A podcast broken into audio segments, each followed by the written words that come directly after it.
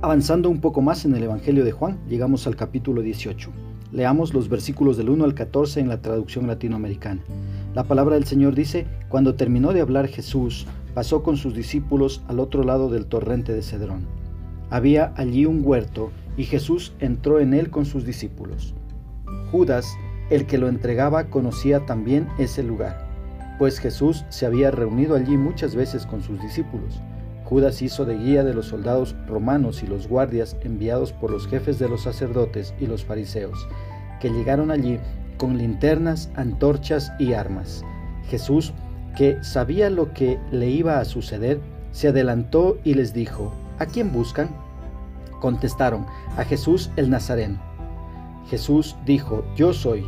Y Judas que lo entregaba estaba allí con ellos. Cuando Jesús les dijo, yo soy, retrocedieron y cayeron al suelo. Les preguntó de nuevo, ¿a quién buscan? Dijeron, a Jesús el Nazareno. Jesús les respondió, ya les he dicho que yo soy. Si me buscan a mí, dejen que estos se vayan.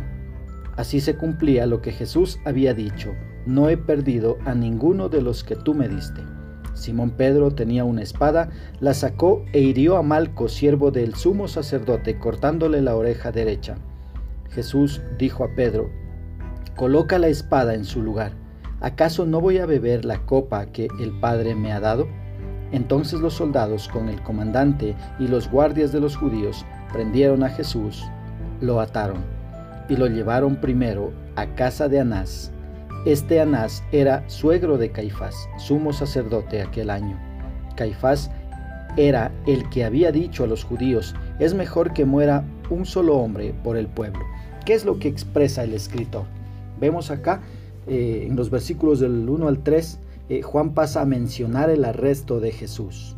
Y a él lo había mencionado que sería traicionado. Jesús les había enseñado esto en varias ocasiones a sus discípulos y el momento de la traición llegó. Y Judas fue el guía de los soldados que llevaron preso a Jesús. Mira el versículo 4. Aquí eh, Juan declara la omnisciencia de Jesús, afirmando así que Él es Dios. En los versículos del 4 al 8, al formular dos veces la misma pregunta, a la cual respondieron Jesús Nazareno, Jesús los forzó a reconocer que no tenían autoridad para llevar presos a sus discípulos. Vemos que ellos cayeron a tierra esta es también una demostración del poder de Jesús. Mira el versículo 9. Ahí Jesús afirma que no ha perdido a ninguno de los que el Padre le había encargado, cumpliendo así lo que él mismo había prometido ahí en el capítulo 6 y versículo 39, 40 y 44 del mismo Evangelio de Juan. También en el capítulo 10, versículo 28. También en el versículo 17, eh, perdón, en el capítulo 17 y versículo 12 Ahí también podemos ver que Jesús dijo que los que el Padre le había dado, él no había perdido a ninguno. Ahora mira los versículos 10 y 11. Pedro actuó apresuradamente tratando de proteger a Jesús y le cortó la oreja al siervo del sumo sacerdote. Pero Jesús le dijo a Pedro que no se opusiera al plan de Dios. La valentía impulsiva de Pedro estaba mal encaminada y demostraba así su incapacidad para comprender lo que Jesús ya les había enseñado acerca de su muerte en la cruz, para de esta manera perdonar los pecados del mundo.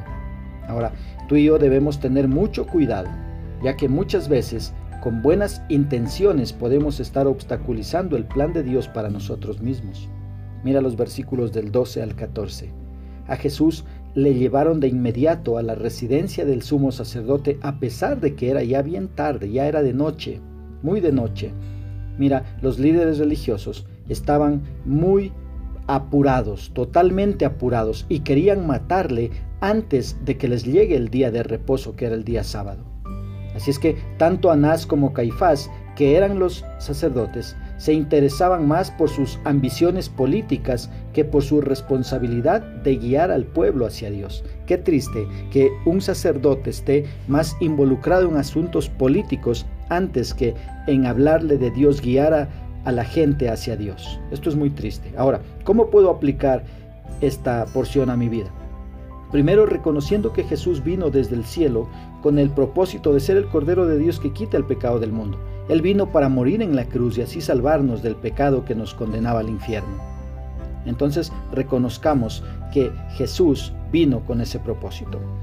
Segunda aplicación, eh, dejando de oponernos al plan de Dios y más bien seamos de bendición para mucha gente. Y una tercera aplicación, pues servir a Dios sin, sin eh, intenciones de buscar intereses personales, sino por amor y agradecimiento por todo lo que Él ha hecho por nosotros, por todo lo que Él nos da cada día. Sirvámosle por amor. Que Dios nos ayude a poder vivir su palabra.